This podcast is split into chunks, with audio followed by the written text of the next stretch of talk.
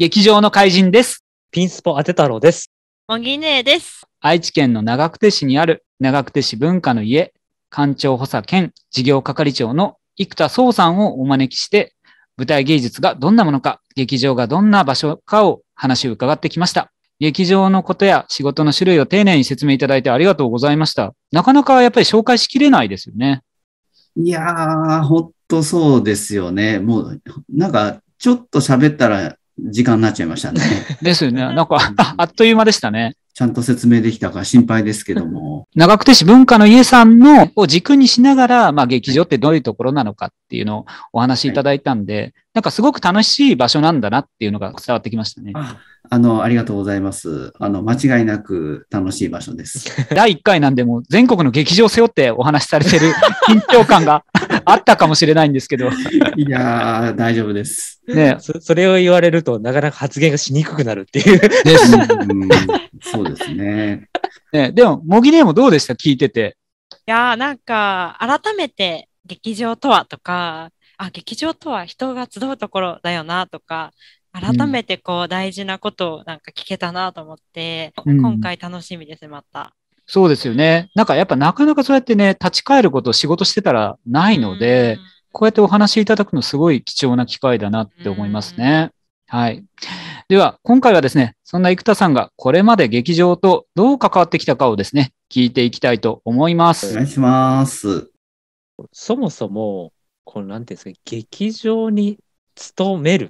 うんていうきっかけとか、うんうん。こう、そういう意識するっていうのは、いつ頃からそう思われたんですか、どうでしょうね。自分が、高校生ぐらいの自分が、今の自分を見たら、うん。何してんのっていうと思います。そんなところで。あ、そうなんですか。あはいえそまあその頃はそんなに意識してなかった？はい。特に何も意識してなくて、きっかけは、あの、大学に入ってからなんですけど、大学自分は全然そういう芸術系でも何でもなくてん、実はフィリピンの研究してたんですけども、へえ。ー えーそうなんですよ。フィリピン、バナナとか、バナナ農園の人の生活とかね、あの、そういう研究してたんですよ。まあ、フィリピンに対してね。うんはい。で論文とかも全然関係ないんですけども、実は部活でちょうど自分が入った年にオーケストラを大学が作りたいって言って立ち上がったんですよね。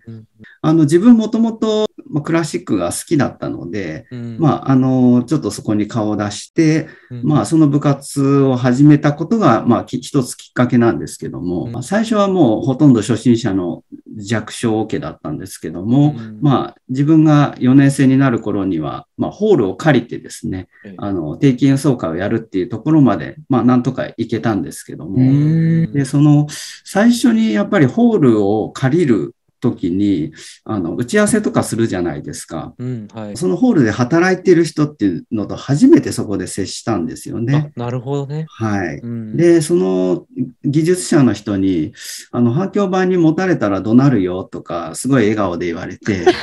怖えーと思ったんですけど、怖え人いると思ったんですけども、でもなんか、あの、当日、いろいろ丁寧にアドバイスくれて、はじ、初めてホール使うんだけども、こうするといいよとか、こういうふうにやるともうちょっとスムーズにいくよとか、割と丁寧にアドバイスくれた、その、今思えば舞台技術の方だったんですけども、で、そのことが非常に印象に残っていて、あ、なんかこういう空間で働きたいなって思ったんですね。で、その人が何の仕事をしているかも何にも分かんなかったんですけども、大学を、まあ、要は、いわば就職活動するときに、舞台の会社の門を叩いてですね、行ったらですね、すぐ面接してくださるって話になって、面接の時に言われたのが、君は舞台と照明と音響の何がやりたいのかね？って言われたんですよ。で、僕はその時に答えたのが、それ何ですかって言ったんですよ。あ、当時、さっきね、よね1回目の時に舞台のお仕事って紹介してくださいましたけど、そうそうそう。そもそも、生田さんは当時、ご存知なかったと。全く知らないです。あの、実は自分は、ああいうホールで、の空間の中で働ければ全然いいと思っていて、あの、掃除のおじさんでもいいと思ってたんです。なるほど。だって、あの、なんか、どっかの影から本番聞けたりするかもしれないじゃないですか。あ確かにはい。で、なんかよくこう映画とかで見る、老練の清掃のおじさんとか警備のおじさんが、その劇場の歴史を語ったりするじゃないですか。うんうんうんうん。ああいう渋いおじさんになりたかったんですよ。なるほど。はい。舞台の会社に、まあ、入ることになって、その何がいいのかって言われたときに、まあ、言葉の意味はわかるので、舞台と照明と音響とね。で、自分は音楽やってたんで、音って書いてあるから、音響がいいですって言ったら、ああの、音響の技術者の道に進むことになったわけですね。もう一つ、あの、その、ただホールで働きたいんだけども、夢は自分が企画したコンサートをやりたいっていうのがあったんですよね。やっぱそういうのって、そういうのを企画する立場に自分がなった場合に、多分そういう現場を知らないと、いろんな人の力を借りないと、ことはなせないっていうのは部活で経験していたので、なるべく現場のいろんな人と関わって、知識とかノウハウを得ないと、多分その企画する立場にはきっとなれないんだろうなっていうのが、わからないなりになんとなく思っていて、始めたっていうのが最初のきっかけですね。今ええはもう違う仕事してるわけじゃないですか。はいはいはい。音響の仕事どれぐらいされてたんですか？音響はそこの民間の会社で4年間やりましたね。はい。僕は最初、よし、これで自分はもうコンサートとかライブとか聞き放題だなと思って、うん最初喜んでたんですけども、実際はですね、毎週カラオケの音出しでしたね。それが100人とか200人とか、すごいんですよ。なるほどね。あーひたすらカセットテープを、こう、ちょっと頭出しして、はいはいはい。はい、っていう作業をひたすらやるっていうね。あの、例えばライブ見に行った時に感じるような華やかな仕事だけじゃないよってこともあるってことですね。まあ、演歌は詳しくなりましたよ。めちゃくちゃ詳しくなりましたけどね。ほどね。えへーえもうそのクラシックの世界とは随分遠いなと思いましたけども、ただ、それはそれで楽しかったですけどね。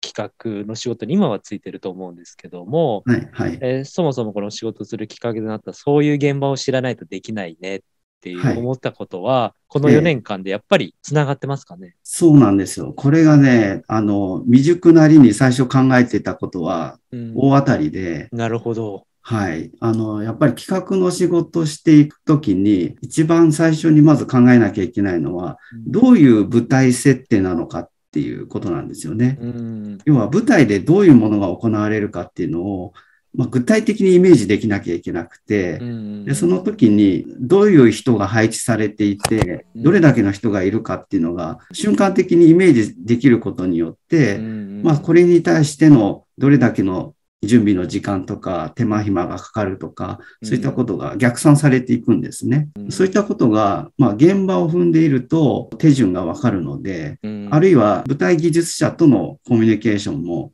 非常に楽なんですよね。なるほどね。はい。しっかり現場を知ってるから。そうですね。こ、これはね、本当に当てずっぽではあったんですけども、うん大当たりだったなと自分では思いますね。皆さんどう思います？なんかこう、見事にプロセスっていうのがうん。当てはまってキャリアを積んでるっていうのはすごいと思わないですか、すごいと思いました。やっぱね、最初はそういう演歌のお仕事とか、まあちょっと自分の理想とは違うお仕事もされてたと思うんですけど、やっぱりその中でも、やっぱ自分はこうしたい。こういうのをやりたいっていうのを思い描きながら仕事、下積みっていうんですかね。えええそういうのをやられていって、着々ともう自分はここに行くぞって思いながら仕事することってすごい大事だなって思いましたね。その当時から企画することにつながってるんだって思いがやっぱりあったから今に今があるっていうか、そんな感じがしますけど、モギネはどうですか？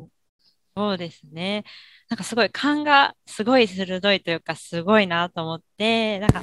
コンサートを企画したいっていう夢があったら、なんか、まあ、音響とかよりもっとね、それこそ違う道から攻めた方がいいんじゃないかとか、音響、なんかそういうふうに思いそうだけど、なんかやっぱりそこからつながっていくんじゃないかっていう勘がすごいさすが鋭いな。で、実際その夢が本当に叶ってるのが本当にすごいなと思って、いや、なんか、夢を持ち続けるって大事だなと。なんかすごいよ、なんかありきたりな言葉なんですけど。でも、生素田さん、敵だなと思って。うん。生田さん、その、はい。今聞いた話だと、美談ばかりですけど、はいはいはい。当時はどうでした？うんうん。いや、これね、大筋ではこう、ね、そういう自分の描いたような道に、まあ、今話した感じだとトントンと言ってますけども、いや、現状というか、現場はもう、ほぼ失敗の連続ですね。うもうその音響時代も、まあ本当に使い物に、最初の1年間は本当に使い物にならなくって、うん。まあ、ほぼ怒鳴られてましたし、挫折っていうか、まあ、その、実は大学時代、こう、オ、ケをね、こう、成長させたで、割とこうが、大学の関係者からも、あの、評価されてたりして、調子に乗ってたんですけど、もうペラペラになるぐらいぺっちゃんこにされましたね。ええ君は一切使い物にならないよっていうのが、まあ、と徹底的にやっぱり、まあ、何にも知識ないですからね。まあ、それもあるんですけども、各自分機械音痴なんで大変でした。うん えー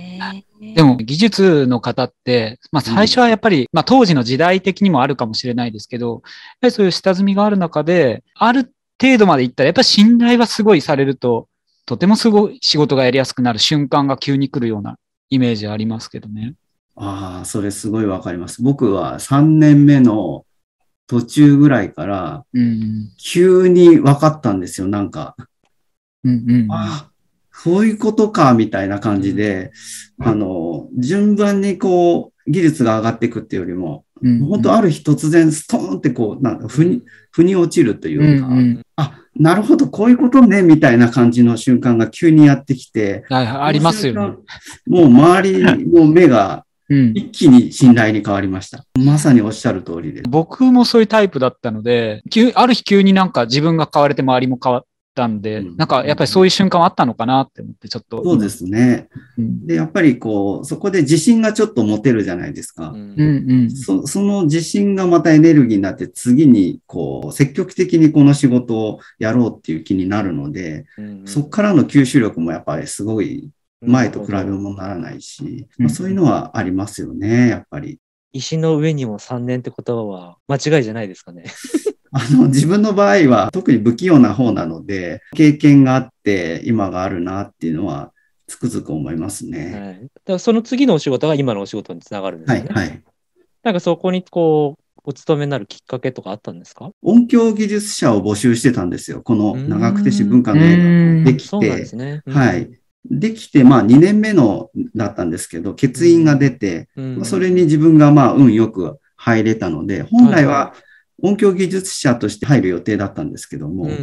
まああの1回目の時にちょっと説明しましたけども、うん、その公務員があの運営をやってるもんですから、うん、あの移動っていうのがあるんですよね。はいはいはい。かたや自分は音響技術者で入ってるので、うん。多分ずっと移動がないだろうっていうのがあったので、そうしていくうちに制作をやる人間がいなくなっちゃったんですよ。あららら。そういえば生田さんってクラシック好きだったよねみたいな話になって、うんだんだん現場からこう企画の方になっていったっていう、その自分はあ最初に堂々と企画のが仕事ですって言ってましたけど、実は偶然の産物みたいなところがあって、転がり込んできたんですよ、チャンスがね、はいはいはいはい。これはひょっとして僕が夢に描いた仕事ではないか？みたいなね。うんうんはいなので運が良かったですよね。ううんうんん。すごい。それで、その、今、文化の家が、に勤めて何年になるんでしたっけ？ごめんなさい。20、丸22年です。そうですよね。で、はいまあ、今だと年間ね、あの、100を超える事業を打っているっていうこともあるんですけど、その当時っていうのはどうどうでしたか？いや、当時はですね、本当に今よりやってたかもしれなくてですね。えうん話せばキリがないんですけど、あの、自分の夢が叶ったとはいえ、僕が最初にやった大仕事が、あの、オペラ声楽国際コンクールってやつだったんですよ。うんうんうんうんうんそれ、その僕以前に当然誰もやったことないんですよ。はいはいうんはい。はい、で僕も制作が初めてなんですよ。はい。で、それをプロデュースする人はこの人ですって言って、ヨーロッパでずっと活躍してって、日本に戻ってきたばかりの、あの、偉大なオペラ歌手の方がいて、うんその人と一緒にやるっていう話になって、うんうん、そりゃ大変でしたよ。もう夢だなんて言ってられなくて、うんめちゃくちゃ怒られながら、あうん全然わかんないんで、本当に。それは本当に大変でしたけど、でも10年で6回やりましたよ。ああ、すごい。はいすごい。なんとかうん なので、まあ、あの、頑張ればなんとかなるっていう。いいですね。あの、いろんな人に響くワードかもしれない。そうそうだだってもう、やるしかないですもん。うん誰も知らないから。なるほどね。そうなんです。はい。うんじゃあ、こういったお仕事に就こうとか、その強い思いは、そこまでないような感じをお話聞きながらあったんですけど、はい。なんかこう、自分が企画したコンサートをしてみたいみたいな、うん。少しこう淡い期待が、ふとした巡り合わせで、こはい。のお仕事までたどり着いたんですかね。まあ自分としては絶対、あの、そういうコンサートはやりたいというのはずっとあったので、うん。転職した場所じゃなくて、さらに次のステップなのかなって当時は思ってたんですね。だけど、ここではさらに次のステップの、あの、ための修行を積もうというふうに思ってたんですけど、うん気がついたら今に至るみたい そういうことですね。な。はい、そういうことです。生田さんが？今のお仕事に就くまでのこれまでのお話とかパーソナルな部分をお聞きしてきたんですけども実際に今のお仕事の部分での例えば失敗談だとか、ええええーこのお仕事の楽しさだとか、できればこう舞台芸術に携わる人にこう共感してほしいこと伝えたいこと、まあ、そういったことをうん次回の回ではお聞きしていきたいなと思ってます。自分は先ほど来話しているように、いずれもど素人からスタートしていて、手探りでやってきたんですね。まあ誰かにこう教えてもらうとかそういうことよりは、まあ自分で考えながらちょっとやってきたので、うん正解とかそういうのがわかんないんですよね。うんうんうんうん 未だにわかんないです、正直。わかんないけども、一つ言えるのは、まあ、その、わかんない、わからずに何か、でもこうではないかと思って、チャレンジしてみるっていう、実験してみるみたいな感覚が常にあったんですけど、うん。まあ、それをすることによって、当然、成功と失敗の両方がこう、生まれますよね。うんううん。んで、やはりそれはとても嬉しいことと、まあ非常にこう、ちょっと胸が痛くなるような、うん、落ち込むようなことも当然ありますし、コミュニケーションでうまくいかなかったり、こう、まあ傷つけてしまうようなことも起きるかもしれないんですけど、まあそういうことも含めて、実はそれは重要な一つのステップになって、次のアイデアだったり、まあ、次の人とのつながりの布石に絶対なっていくんですね。自分が思うのは、まあ、一個、例えばすごくうまくいったとしても、絶対何かこう失敗したり、うまくいってないこともあるはずなので、その両方が非常に大事で、その両方を財産だと思って、次のチャレンジにぜひこう活かしていくっていうことが、まあ、とても大事なのかなと思うんですよねう。一個やって集客が思いのほかうまくいったっていうふうになるとすると、まあ自分の感覚ではそれはある意味うまくいったんだけど、まあ、それと同時にそれは古くなったり、進化したものになるっていうふうに思うんですね。うん。その焼き増しをもう一回やるっていうことは、それ以上には絶対ならない。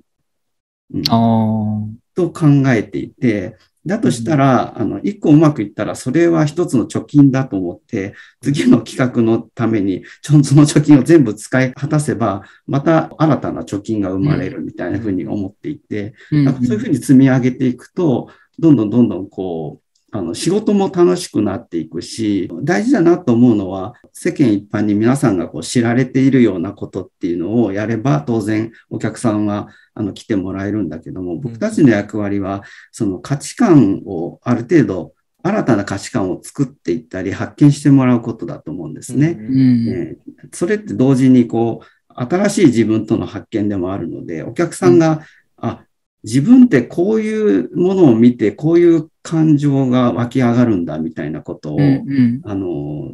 一歩ちょっとこう先導していく役割っていうのは非常に必要だなと思っていて、そういう感覚で仕事をしていくことが一番こう、この仕事が楽しく長続きさせられる方法じゃないかなっていうふうには、今は自分はそういうふうに思ってますけどね。うん、それはもう最初からそうですし、今も全くそのスタイルは変わらないですね、不思議と。えー、すごいエンジンかかってきた感じがしましたいね。やいや、すごいちょちょっと分かりにくい話だったかもしれないです。ごめんなさい。それだけ思いあってずっとお仕事されてるんだなっていうのがすごい伝わってきましたのでね。模擬ネームどうですか？いやー、ほんとなんか、